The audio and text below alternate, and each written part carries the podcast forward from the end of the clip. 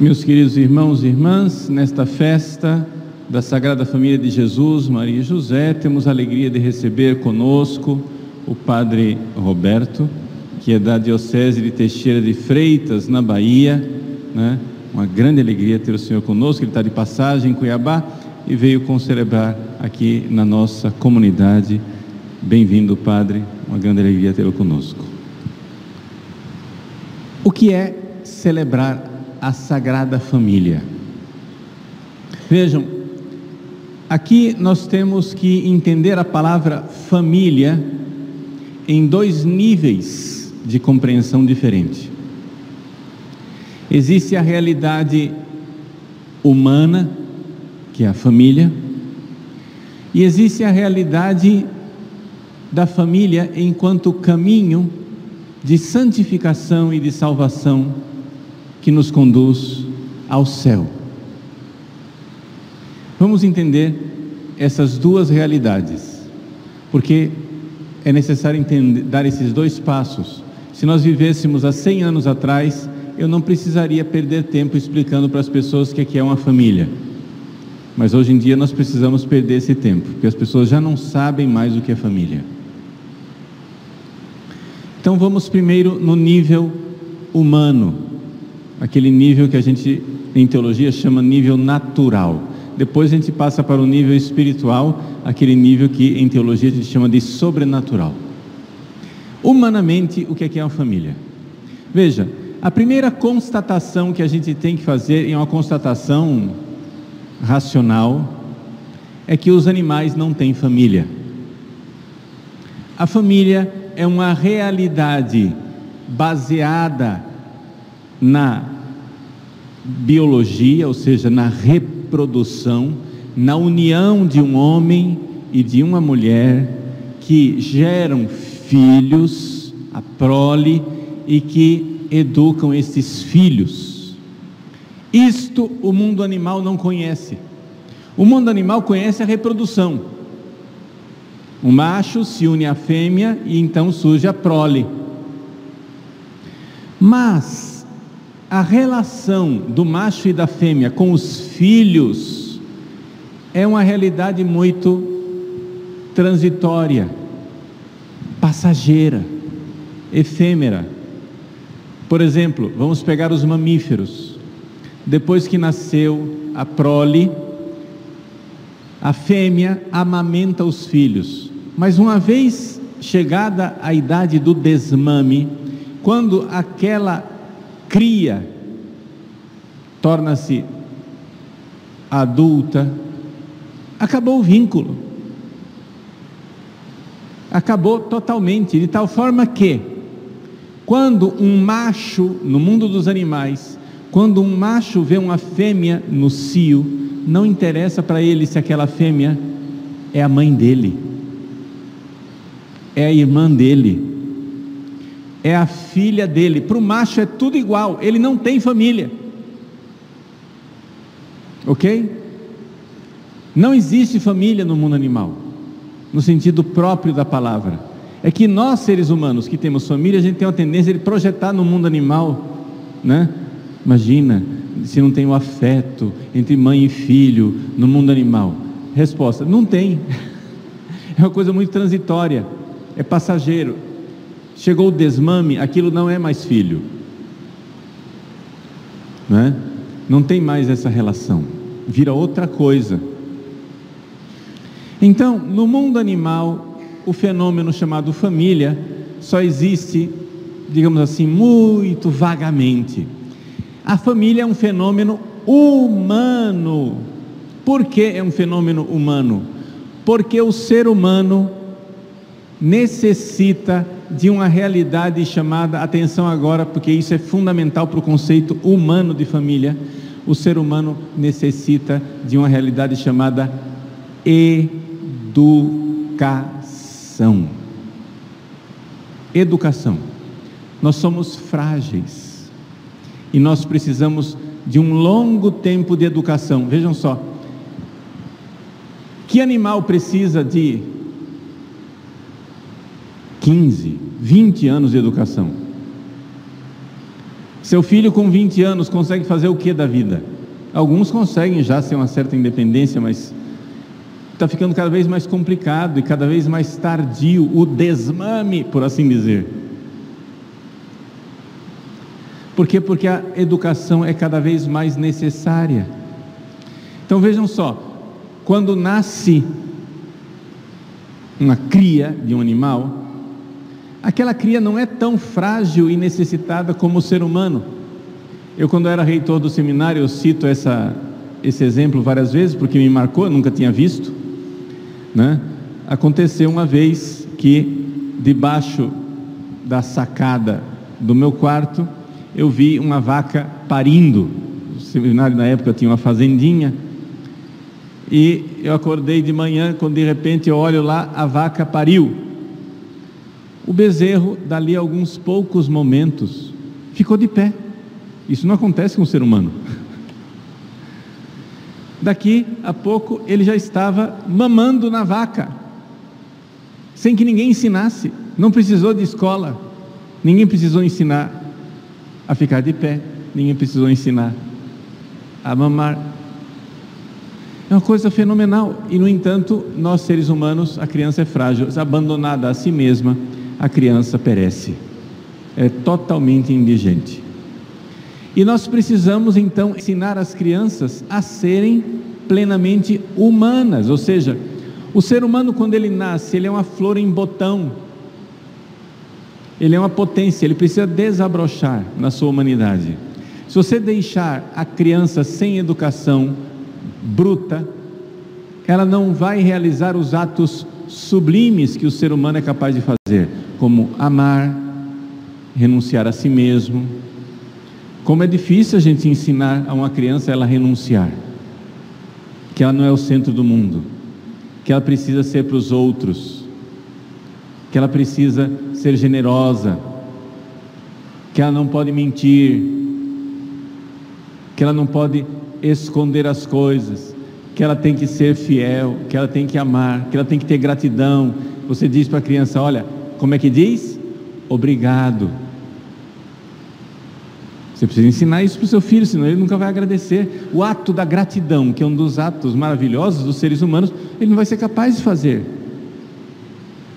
Você precisa ensinar seu filho. E durante anos e anos a fio, e é difícil, sabe por quê? Porque nós estamos no mundo das máquinas. No mundo das máquinas, por exemplo, tem esse microfone que está na minha mão, se eu apertar um botão, ele para de funcionar, ele responde na hora. No mundo das máquinas, tudo é automático, tudo é maravilhoso, tudo é tranquilo. No mundo dos seres humanos, não. Você aperta o botão na criança, ela não funciona. Você ensina uma vez, duas vezes, três vezes, quatro vezes, cinco vezes, dez vezes, quem sabe na vigésima vez ela começa a reagir. É necessário paciência, perseverança e, sobretudo, coisa que os casais atuais não estão dispostos a dar, é necessário tempo. Tempo. Se você quer educar o seu filho, você tem que dar a ele tempo é o sangue da sua vida. A vida é feita de tempo. E se você não sacrifica tempo, você não terá filhos educados. O que é que os casais estão dispostos a fazer? Time is money. Tempo é dinheiro. Então, eu tiro o tempo dos filhos, dou para o trabalho, trabalho como um escravo o mês inteiro, para então pagar uma escola caríssima para os meus filhos, para pessoas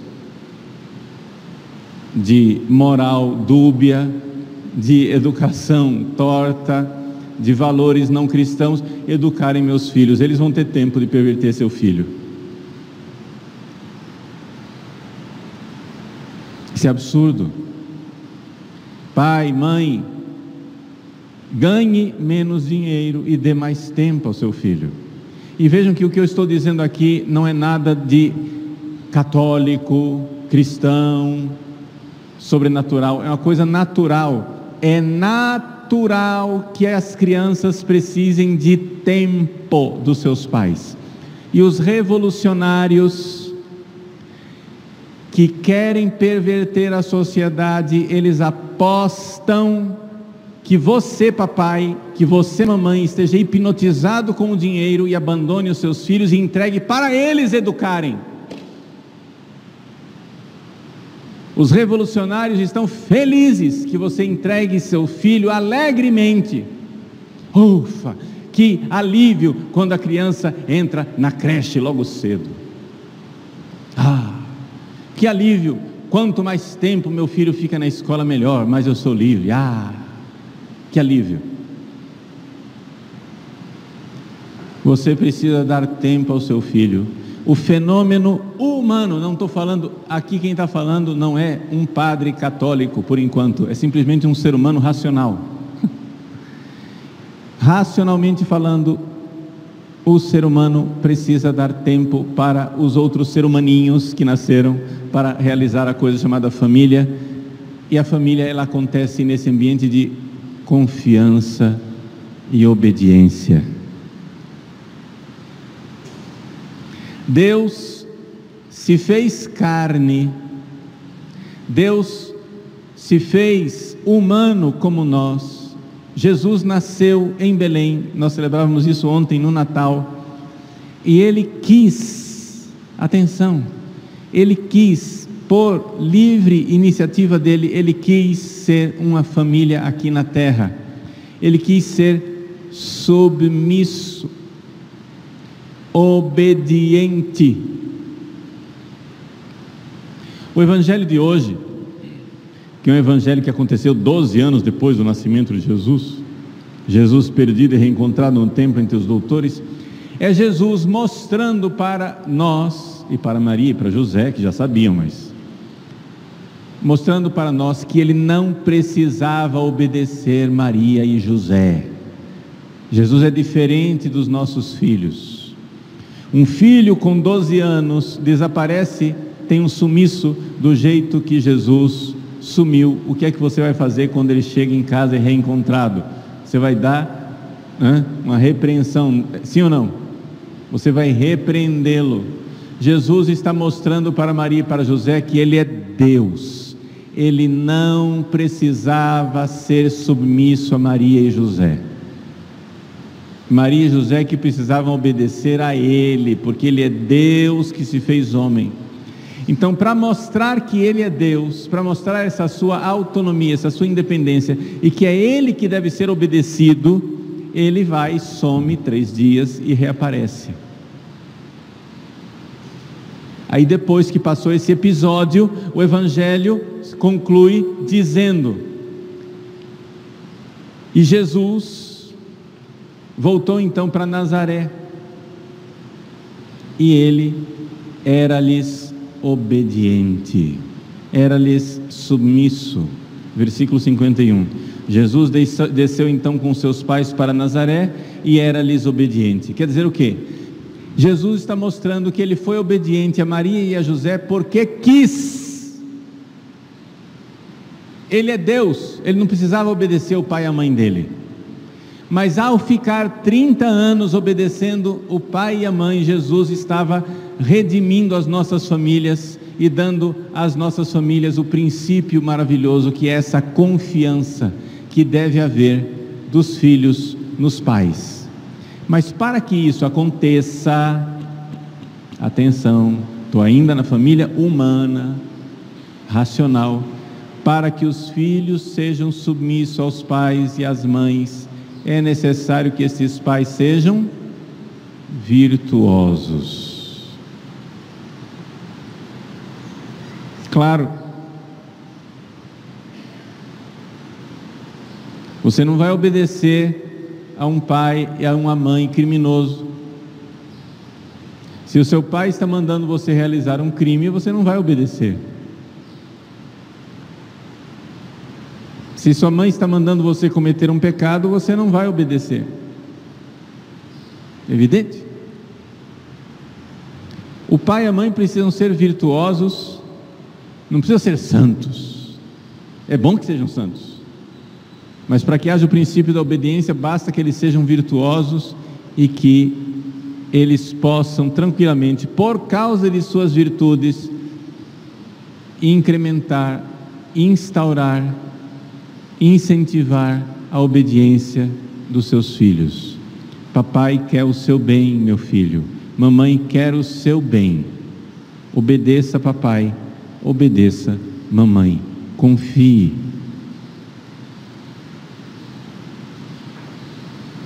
Tal pessoa está dizendo tal coisa, mas essa pessoa não é de confiança. Não obedeça a ele, obedeça papai e mamãe.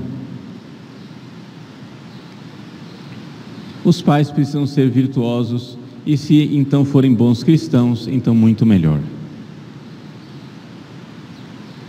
E então isso nos leva à família sobrenatural, ou seja, a realidade de que não existe somente a família nesse nível humano, de inteligência, onde um homem e uma mulher se unem e acontece a procriação, ou seja, nascem crianças de homem e de mulher que se unem sexualmente, e então esse homem e essa mulher né, precisam agora educar os seus filhos, é a missão deles, e é isso que instaura a família, esse, humanamente falando, nesse nível humano, essa confiança, essa virtude, esse, essa dinâmica educacional que faz surgir as virtudes. Mas Deus não quer somente que nós sejamos virtuosos. Deus quer que a gente vá participar da felicidade dele no céu. E para isso, então, nós precisamos da graça. E então acontece a coisa maravilhosa de que nós, cristãos católicos, levamos os nossos filhos para a fonte batismal. E então este menino, esta menina, que é somente filho seu e da sua esposa, esse menino, essa menina, torna-se filho de Deus, filha de Deus. A palavra filho já nos indica algo de família, ok? Algo de família. Por quê? Porque nós precisamos agora escutar a voz do nosso Pai do céu, escutar a palavra que ele pronuncia, e a palavra se fez carne e habitou entre nós, o nome dele é Jesus Cristo. Pelo poder do Espírito Santo, Jesus se une a nós e nós então podemos agora ouvir Jesus, obedecer Jesus, estar com Jesus na ação do Espírito Santo para um dia contemplarmos Deus Pai face a face no céu. Deus Pai lá do céu envia o Filho Jesus e envia o Espírito Santo. Não são três deuses, é um só Deus, Pai, Filho e Espírito Santo, para que a gente participe desta aspas, muitas aspas aqui, dessa família no céu. Nós precisamos então fazer parte de uma outra família aqui na terra, que é a família da igreja. A família da igreja, ela é muito mais importante do que a nossa família natural. A família que é a igreja é muito mais importante do que a nossa família natural. Por quê? Porque ela nos coloca numa paternidade de Deus, a maternidade da igreja, nos coloca numa dinâmica de educação, que é própria da família, mas de uma educação que a gente chama evangelização, de transformação interior, transformação das nossas vidas, onde através dos sacramentos, através da palavra de Deus, da doutrina que é ensinada, através dos atos de virtude, da obediência, da generosidade, nós vamos então caminhando e nos santificando para então chegarmos à felicidade do céu. Vejam como o diabo é astuto. Ele sabe que se as pessoas não souberem ser família natural, nós vamos perder a noção do que é família sobrenatural, do que é igreja.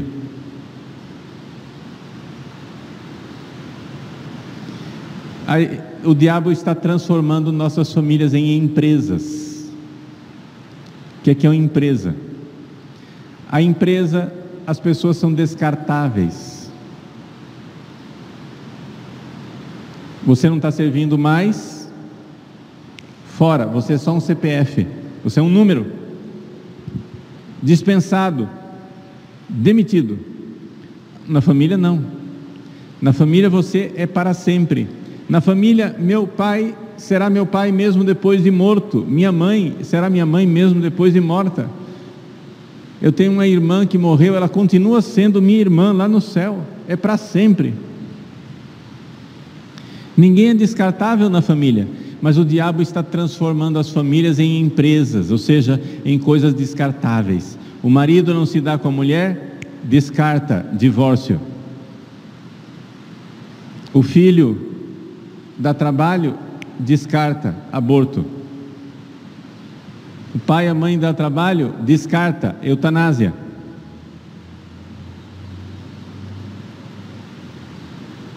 De tal forma que isso que o pessoal chama de novos, novos modelos de família, não são famílias de jeito nenhum, não são novas famílias, são simplesmente empresas, ou seja, contratos temporários de interesse mútuo, contrato esse que pode ser rescindido a qualquer momento em que uma das partes não interessar mais.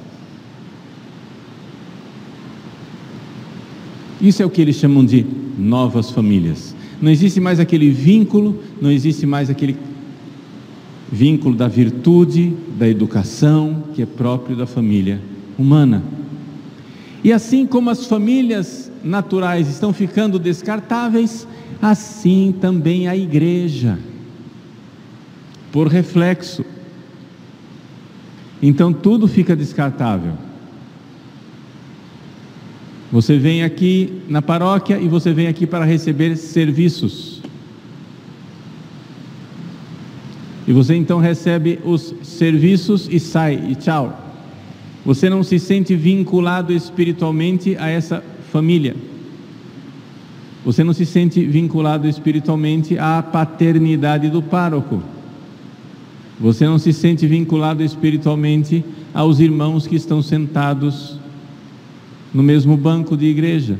Mas o nosso vínculo, claro, não é com a paróquia, o nosso vínculo é com a Santa Igreja Católica. Então nós temos que ter um vínculo que nos une à igreja de todos os tempos e todos os lugares. Para sermos essa família sobrenatural que é a igreja, nós precisamos saber que nós temos que ter a mesma fé de São Pedro, São Paulo, a mesma fé de Santo Inácio de Antioquia, a mesma fé de Santo Agostinho, a mesma fé de Santo Tomás de Aquino, a mesma fé de Santo Inácio de Loyola, a mesma fé de São João Bosco, a mesma fé do Santo Padre Pio de Pietrelcina nós temos que ter a mesma fé ao longo dos séculos, essa mesma família, esse mesmo organismo. Assim como numa família existe um processo de educação, também na família sobrenatural, só que a palavra que nós colocamos na família sobrenatural, que é a igreja, e por isso a família natural é chamada a ser igreja doméstica, a palavra não é a palavra do papai e da mamãe, é a palavra de Deus que se fez carne e faz com que nós possamos ser família já aqui na terra. Jesus, pela ação do Espírito Santo, nos sacramentos, ele vai nos unindo cada vez mais ao seu corpo, unindo cada vez mais a ele mesmo, e aí nós somos verdadeiramente família espiritual. De tal forma que sei lá, o padre Roberto sai de lá de Teixeira de Freitas e ele pode aqui celebrar missa, porque ele sabe que nós cremos a mesma coisa, que nós temos os mesmos sacramentos, que nós temos a mesma fé, que nós somos membros do mesmo corpo, que nós somos da mesma família. Eu não conhecia o padre Roberto até alguns minutos atrás. Ele me conhecia porque, infelizmente, né, mais conhecido do que nota de um real, né? Mas o, o... Ele não me conhe... eu não o conhecia, mas não precisa de muita coisa para saber que nós somos um só coração, porque nós amamos as mesmas coisas. Porque nós somos membros do mesmo corpo sobrenatural e místico, que é o corpo de Cristo, e que nós somos da mesma família. Eu posso tranquilamente olhar para ele e dizer: meu irmão no sacerdócio. E sentir, e ver, e crer e saber que é uma fraternidade superior do que qualquer fraternidade de sangue nos daria. Isso é a família sobrenatural que é a igreja. Por isso, celebrar a Sagrada Família de Jesus, Maria e José é celebrar esta realidade salvadora que é a família, nos vários níveis que nós possamos refletir. Poderíamos aqui continuar a manhã inteira falando desse tema, porque é um tema muito rico, um tema muito importante. Só gostaria de terminar recordando uma coisa que vocês já conhecem. A irmã Lúcia, vidente de Fátima, uma vez ela recebeu uma carta de um padre que depois iria se tornar cardeal. O nome desse padre era Carlo Cafarra. E ele escreveu uma carta, ele trabalhava em Roma com o Papa João Paulo II e escreveu uma carta muito despretensiosa, dizendo assim: Imagina se a irmã Lúcia vai responder minha carta. Ele não tinha nenhuma pretensão de que a irmã Lúcia respondesse a carta dele. Mas ele disse: Olha, o Papa João Paulo II acaba de fundar um instituto para a família e que eu gostaria de contar com as orações da senhora. Para surpresa dele, ele recebeu de volta uma carta da irmã Lúcia. E a irmã Lúcia dizia nessa carta: Padre, eu estou muito contente que o Senhor faça parte desse projeto para salvar as famílias, porque eu não sei que o Senhor, o Senhor sabe. Nossa Senhora revelou que a última batalha entre Deus e o diabo será travada na família. A última batalha, o último combate entre Deus e Satanás será combatido na família. Agora que eu expliquei para você o que é família no sentido natural e no sentido sobrenatural, você entende que Nossa Senhora está dizendo a verdade quando disse isso à irmã Lúcia. Então, vamos pedir a Deus, pela intercessão da Sagrada Família de Jesus, Maria e José, que as nossas famílias sejam salvas e também a grande família de Deus, que é a Santa Igreja Católica Apostólica Romana.